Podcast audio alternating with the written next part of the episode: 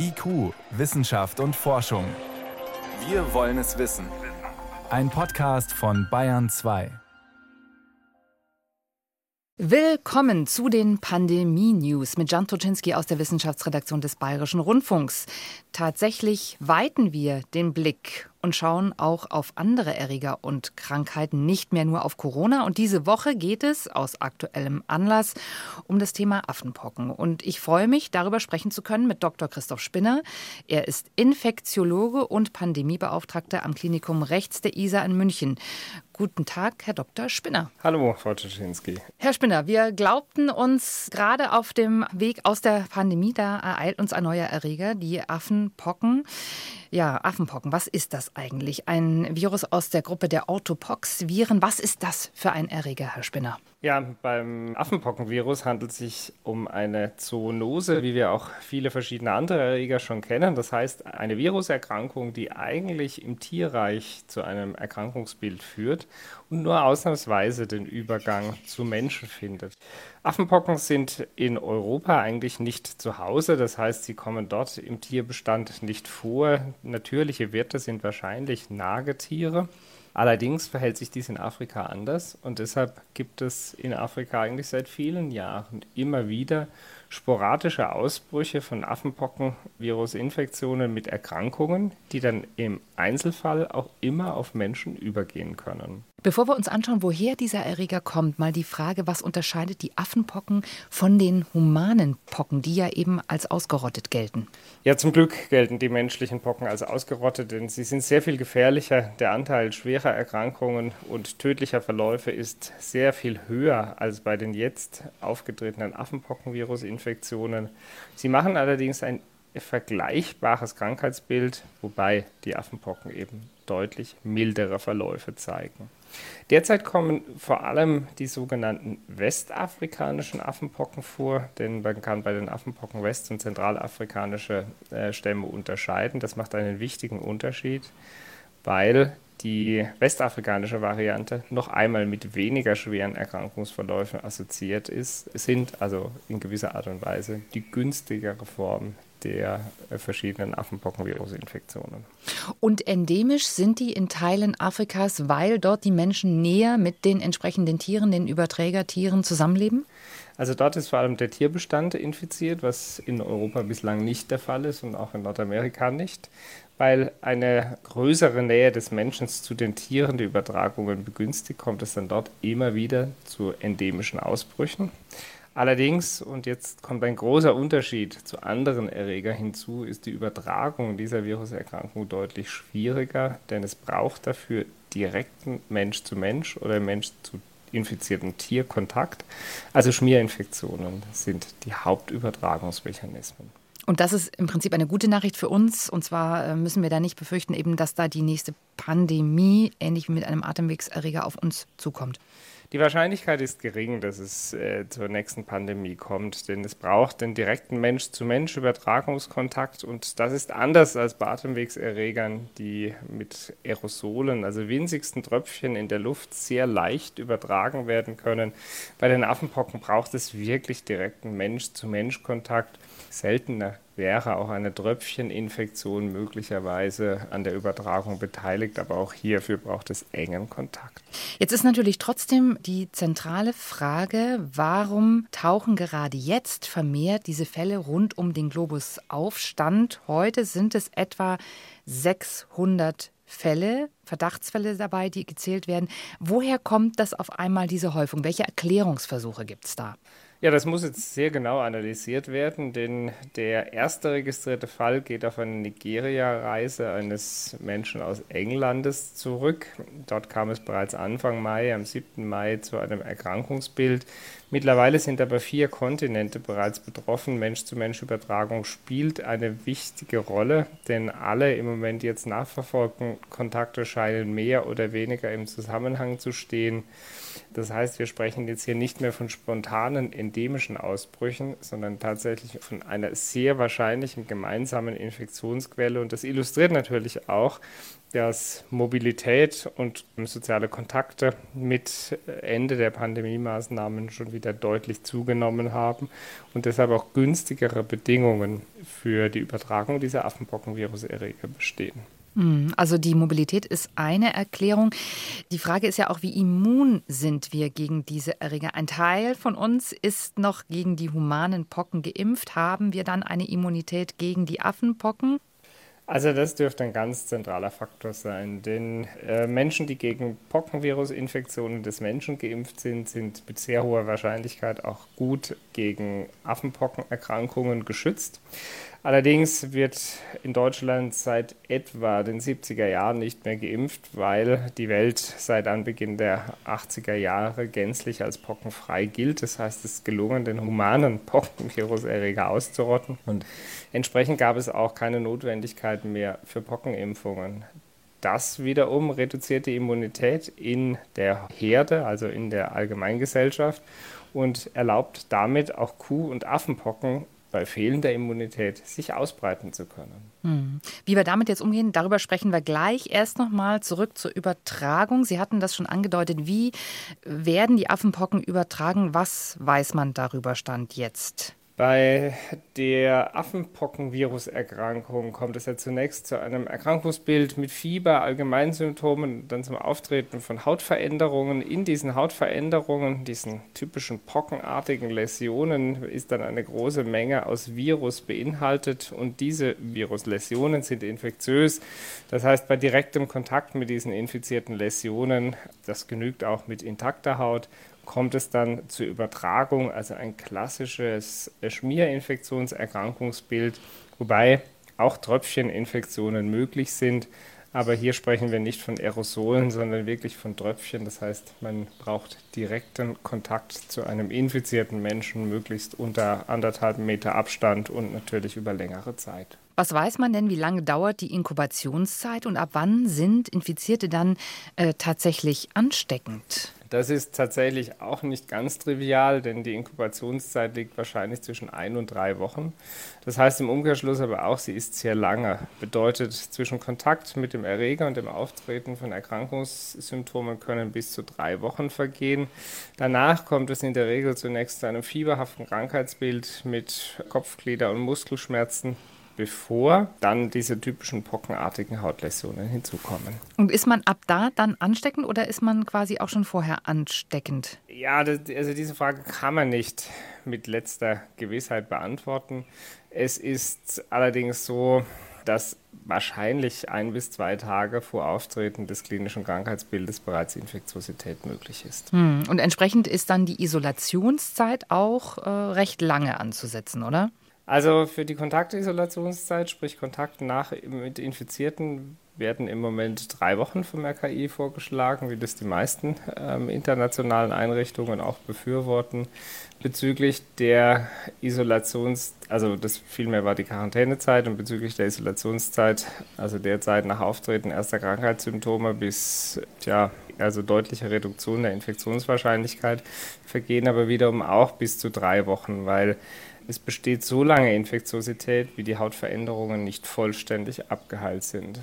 Mhm, das heißt, wir reden hier schon über mehrere Wochen, äh, wo man sich sozusagen ja im Grunde äh, isolieren muss, wenn einen das tatsächlich erwischt hat. Ja, das ist in jedem Fall sinnvoll. Ich glaube, das muss man auch vor allem jetzt äh, Menschen raten, die auf der einen Seite infiziert sind, unbedingt Sozialkontaktreduktion zu betreiben und auf der anderen Seite natürlich auch sehr aufmerksam das Umfeld zu beobachten, will meinen, wer gesicherten Kontakt hatte, sollte seine Kontakte reduzieren. Genauso wenn es zum Auftreten typischer Erkrankungsbilder mit diesen fieberhaften Krankheitsbildern gefolgt von den pockenartigen Hautläsionen kommt, dann sollte man natürlich unbedingt eine Ärztin, einen Arzt konsultieren, um entsprechende Diagnostik durchführen lassen zu können.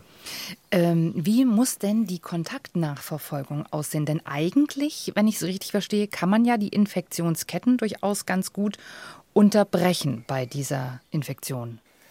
Ja, theoretisch ja. Das heißt, es braucht wie auch bei anderen Infektionserkrankungen eine Kontaktketten-Nachverfolgung. Allerdings erscheint es bereits jetzt nicht mehr möglich, Kontaktketten vollständig zu verfolgen. Wir hatten das bei Corona ja sehr früh gelernt, dass darin eine der größten Herausforderungen liegt. Es gelingt nicht immer, Kontaktketten vollständig nachzuverfolgen. Auch Schmierinfektionen im Alltag sind durchaus möglich. Das heißt, äh, vielleicht bestand Risiko zu Personen, die das Risiko für sich gar nicht wahrnahmen oder es gelingt nicht mehr, alle Kontakte nachzuverfolgen, gerade aufgrund der langen Inkubationszeit ja durchaus ein relevantes Problem. Deswegen die Kontaktketten-Nachverfolgung ist ein wichtiges Mittel, um die Ausbrüche zu begrenzen. Sie wird aber alleine aus meiner Sicht nicht zur Begrenzung des Ausbruchs führen können, einfach deshalb, weil bereits zu viele Fälle beobachtet wurden. Sie hatten ja zu tun auch mit dem ersten Fall von Affenpocken, der in München aufgetaucht und verifiziert wurde. Es ist ja eben bei der Variante, die jetzt hier im Umlauf ist, von einer milden Variante die Rede. Was heißt denn das? Wie verläuft die Erkrankung? Äh, beschreiben Sie uns noch mal, was versteht man da unter mild? Ja, ich hatte ja schon ausgeführt, dass die Affenpockenvirusinfektion vom westafrikanischen Typ noch einmal milder als die zentralafrikanische Variante verläuft. Was bedeutet das? Es kommt zu einem fieberhaften Krankheitsbild mit Haut-, Muskel- und Gliederschmerzen, gefolgt von Hautausschlägen. Diese Hautausschläge sind wie gesagt infektiös und mild heißt nicht unbedingt milde symptomatisch, wobei dies bei der Mehrheit der Patientinnen und Patienten der Fall ist. Das heißt, die Hautveränderungen betreffen nur einen kleinen Teil der Haut. Es können aber auch Rachenentzündungen und andere Erkrankungsbilder mit auftreten. Allerdings und das in Abgrenzung zu anderen Pockenvarianten ist die Wahrscheinlichkeit tödlicher oder komplizierter Verläufe sehr gering. Das gilt natürlich nicht für alle. Wir wissen das heute noch nicht so genau, weil es keine so vergleichbar großen Affenpockenvirusinfektionen, Häufungen in der entwickelten Welt, also außerhalb Afrikas, gab. Es wird wahrscheinlich gerade bei Menschen, die äh, eine Immunschwächeerkrankung haben, durchaus ein erhöhtes Risiko auch schwerer Verläufe bis hin zur Erblindung geben können. Auch einzelne tödliche Verläufe sind denkbar. Das wurde aber bislang zum Glück alles nicht beobachtet, sodass wir also im Prinzip nach allem, was wir heute wissen, ein infektiöses Krankheitsbild mit der Möglichkeit der Mensch-zu-Mensch-Übertragung sehen allerdings mit einer eher niedrigeren Krankheitslast und die Mehrheit der bislang hospitalisierten Fälle auf der Welt ist vorbeugend, also zur Kontaktreduktion und Isolation hospitalisiert und gar nicht so sehr aus medizinischen Gründen. Wir haben gehört, dass es eine gewisse Risikogruppe gibt momentan. Das sind Männer, die Sexualkontakte mit Männern haben. Aber natürlich richtet sich ein solcher Erreger nicht nach der sexuellen Orientierung. Das heißt, grundsätzlich kann sich jeder und jede infizieren. Was sind denn, Herr Spinner, die Risikofaktoren? Ja, Hauptrisikofaktor ist ganz klar direkter körperlicher Kontakt, also Kontakt zu den entsprechenden Hautläsionen, völlig unabhängig von der sexuellen Präferenz, auch wenn die Mehrheit der Infektionsfälle aktuell bei Männern, die Sex mit Männern haben, beobachtet werden, heißt das natürlich nicht, dass homo- und bisexuelles Sexualverhalten ein Risiko für diese Infektion ist. Ich glaube, man muss sehr, sehr vorsichtig im Kontext mit der Stigmatisierung von Infektionserkrankungen sein. Gerade die HIV- und AIDS-Pandemie hat uns hier sehr viel gelehrt. Auch hier wurden Infektionen zunächst bei homo- und bisexuellen Männern betroffen. Inzwischen sind global gesehen weit mehr Frauen als Männer infiziert. Dennoch ist diese Information wichtig, dass im Moment vor allem homo- und bisexuelle Männer betroffen sind, denn das erlaubt auch zielgruppenspezifische Aufklärungen zum Erkrankungsbild, zu den Übertragungswegen, zur Diagnostik. Denn für die Kontaktketten-Nachverfolgung gehört auch eine möglichst frühe Erkennung dazu. Das heißt, da haben wir Medien auch eine Aufgabe, entsprechend zu berichten, ohne zu stigmatisieren. Ähm, Herr Spinner, Sie sind Arzt im Krankenhaus und da interessiert uns natürlich auch, wie können wir denn behandeln äh, bei dieser Krankheit? Geht das überhaupt? Gibt es Präparate, die Sie zur Verfügung haben, wenn jemand erkrankt ist? Also es gibt zumindest zwei Präparate, die nach allem, was wir heute wissen, wirksam sind. Also beides sind sogenannte Virustatika. Sie greifen mehr oder weniger virusvermehrungshemmend ein. Das bedeutet auch, man muss sie möglichst früh in der Erkrankungsphase einsetzen, damit sie ihr volles Potenzial entfalten können. Zugelassen ist nur eines der Präparate in der Europäischen Union. Allerdings wurden all diese Präparate insbesondere dieses spezifische Präparat nicht nur zur Affenpockenvirustherapie, sondern auch zur Kuh- und menschlichen Pockentherapie entwickelt. Jetzt hatten wir schon darüber gesprochen, dass es in der Vergangenheit sehr wenige Infektionsfälle gibt. Das heißt, die Datenlage dazu ist begrenzt, allerdings nicht die Sicherheitsdatenlage. Also wir wissen, dieses Präparat funktioniert, es ist verträglich und es kann Erkrankungsverläufe abmildern. Wir hatten aber auch darüber gesprochen, dass die Mehrheit der Verläufe mild ist, das heißt gar keine spezifische Therapie benötigt wird zum jetzigen Zeitpunkt. Denn alle Präparate dazu sind nicht frei verfügbar. Auch hieran arbeitet die Bundesregierung und die Fachgesellschaften entsprechend Kategorien zu erarbeiten, wer überhaupt eine Therapie benötigen würde und wie diese Therapie bezogen werden kann.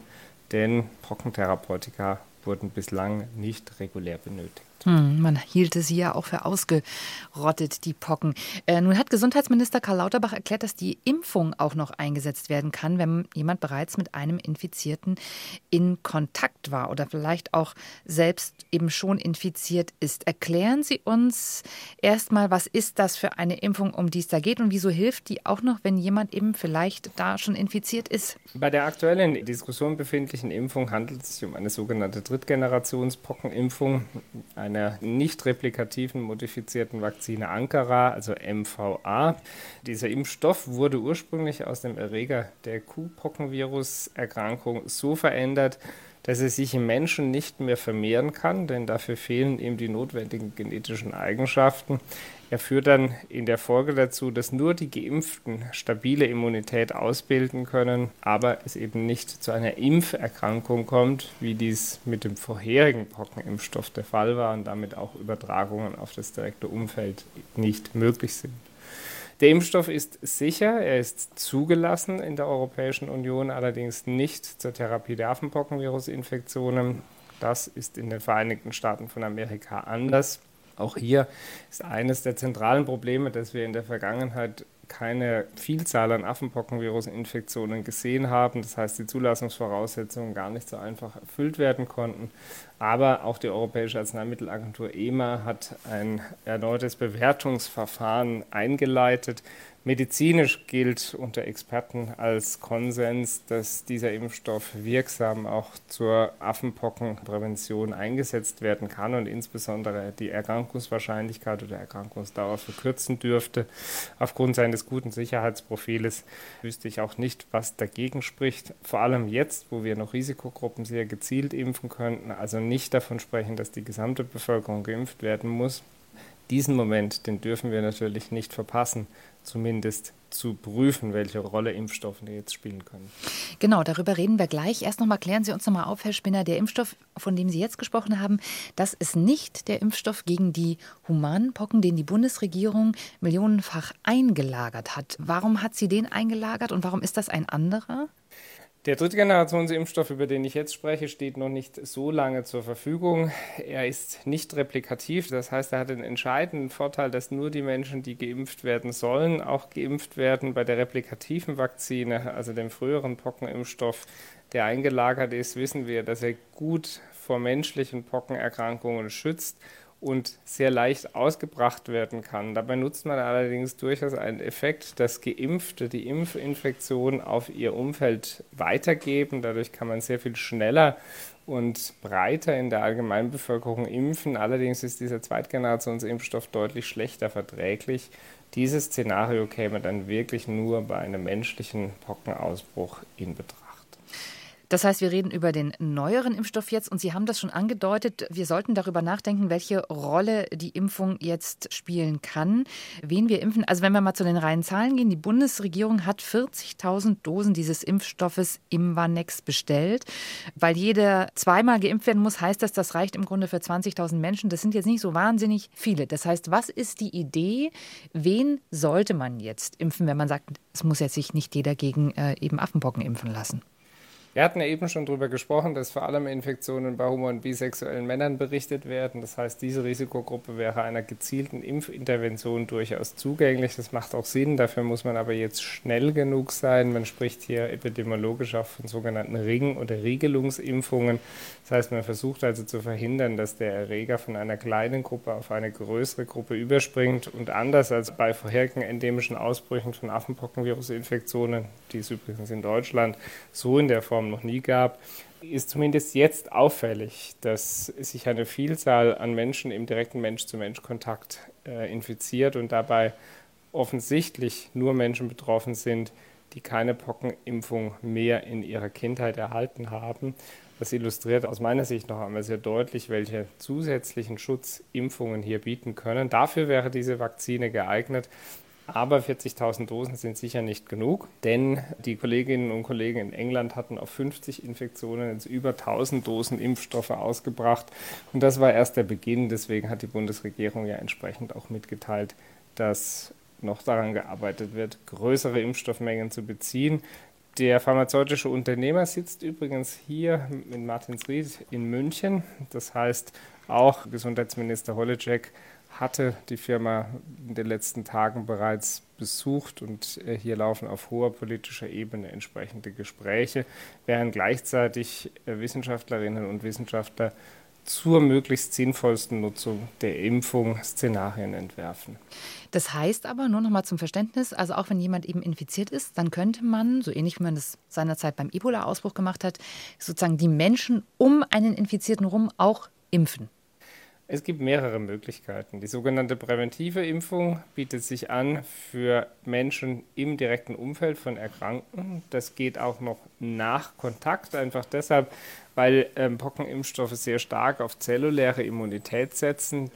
Dieses Prinzip der postexpositionellen Impfung nutzt man übrigens auch bei anderen schweren Viruserkrankungen wie der Rabies, also der Tollwut weil diese Erkrankungen eben unbehandelt schwerer verlaufen können. Das ist jetzt hier für die Affenpockenvirus-Erkrankung nicht unbedingt der Fall. Wir hatten ja schon darüber gesprochen, dass sie eher milder verläuft.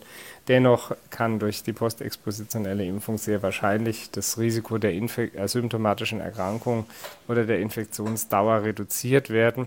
Es gibt sogar Kollegen, die darüber nachdenken, ob eine therapeutische Impfung, also selbst dann, wenn es zum Auftreten von Symptomen gekommen ist, noch eine zusätzliche Rolle einnehmen kann. Dafür ist der Impfstoffbestand heute nicht zugelassen. Auch hierfür laufen im Moment noch einmal äh, wissenschaftliche Bewertungen. Und wäre es aus Ihrer Sicht sinnvoll, eben zumindest mittelfristig durchaus auch wieder diejenigen zu impfen, die eben keine Immunität mehr haben, weil sie eben nicht mehr gegen die humanen Pocken geimpft wurden, um sozusagen wieder eine Grundimmunität in der Bevölkerung zu haben? Also Grundimmunität für die humane Pockenviruserkrankung scheint offensichtlich zurzeit nicht benötigt zu werden, denn die menschlichen Pocken gelten als ausgerottet. Das braucht es nicht. Natürlich geht jetzt mit der geringen Immunität gegenüber Pocken auch die verloren gegangene Kreuzimmunität gegen Affen- und Kuhpocken einher. Ähm, wenn es jetzt zu endemischen Einträgen kommt, wie hier geschehen, dann würde eine höhere Immunkompetenz in der Allgemeinbevölkerung natürlich zu einem schnelleren Abflachen der Ausbrüche führen. Es gibt im Grunde drei Möglichkeiten, um den Ausbruch zu begrenzen und wahrscheinlich werden wir sie gemeinsam nutzen müssen. Nicht pharmakologische Interventionen, also Kontaktketten-Nachverfolgung, Isolation, Quarantäne und Aufklärung. Kombination von Schutzimpfungen in Risikogruppen und für die Menschen, die Risiken schwererer Verläufe haben, spezifische Therapien. Im Grunde so ähnlich wie bei anderen Infektionserkrankungen je schneller und gezielter die Maßnahmen jetzt eingeleitet werden, desto wahrscheinlicher wird es auch gelingen, den Ausbruch jetzt an dieser Stelle rasch und wirksam zu bekämpfen. Sie haben das schon gesagt, die Impfstoffe sind nicht im großen Stil an Menschen getestet, einfach weil es eben keine Pocken mehr gibt. Sind Sie trotzdem sicher? Kann sich da jeder sicher sein, dass es alles ausreichend getestet ist? Ja, das muss ich, glaube ich, korrigieren, denn die Impfstoffe sind im Menschen getestet bezüglich ihres Sicherheitsprofiles. Übrigens äh, stammt die MVA-Vakzine ja nicht zuletzt aus einer DC-Forschungseinrichtung hier in München und deswegen gibt es hier sehr weitreichende Erfahrungen zum Sicherheitsprofil. Zur Effektivität, also zum Schutz vor Affenpocken wiederum, sind die Erfahrungen nur begrenzt, das ist korrekt. Aber hier gibt es entsprechende Daten aus dem Tiermodell, die übertragen werden können. Es ist schwierig, Impfdaten zu generieren, wenn Infektionserkrankungen nicht zirkulieren. Das macht es besonders herausforderungsvoll. Aber die Europäische Arzneimittelzulassungsbehörde hat ähnlich wie die FDA die Voraussetzung einer Zulassung als gegeben erfüllt gesehen. Und deswegen ist es mir wichtig, an dieser Stelle noch einmal zu unterstreichen, dass die Impfstoffe sicher sind. Wie verträgt sich der Affenpockenimpfstoff mit der Corona-Impfung? Gibt es da eine, ja, wie auch immer geartete wechselseitige Wirkung? Das ist so im Detail natürlich nicht erforscht, aber wir impfen viele Impfstoffe gemeinsam. Zum Teil werden sieben, acht, neun Impfungen gleichzeitig geimpft. Es gibt unterschiedliche Empfehlungen für Lebend- und Totimpfstoffe, aber im Allgemeinen kann man hier sagen, gibt es keine nachteilige Beeinflussung. Den Corona-Impfstoff hatten wir zunächst ja alleinstehend im 14-tägigen Abstand zu anderen Impfungen durchgeführt. Zu Lebendimpfstoffen soll in der Regel ein Abstand von vier Wochen eingehalten werden, sofern nicht am gleichen Tag geimpft wird. Und es gibt zumindest Stand heute auch keinen Grund anzunehmen, dass dies bei der MVA-Vakzine anders sein sollte. Dann erreicht uns noch eine letzte Frage, Herr Spinner, aus der Community. Da wird gefragt, ob eine Impfung gegen Windpocken auch gegen die Affenpocken hilft. Klären Sie uns auf, diese beiden Erreger haben eher wenig gemeinsam, außer dass sie ähnlich klingen. Korrekt. Eine Windpockenimpfung hilft ganz sicher nicht gegen Affenpocken oder andere Pockenviruserkrankungen. Sie heißen deshalb ähnlich, weil das klinische Bild ähnlich ist, diese typischen Hautveränderungen. Aber Windpockenvirusimpfungen führen nicht zu Affenpockenvirusimmunität. Dann haben wir das auch geklärt, Herr Spinner. Punktlandung. Vielen Dank für die Antworten auf alle Fragen rund um das Thema Affenpocken. Und äh, wir sprechen uns nächste Woche wieder. Dann wird es wieder vermehrt um Fragen rund um das Thema Corona gehen. Ich danke Ihnen. Ich danke Ihnen, Frau Tuschinski. Bis nächste Woche.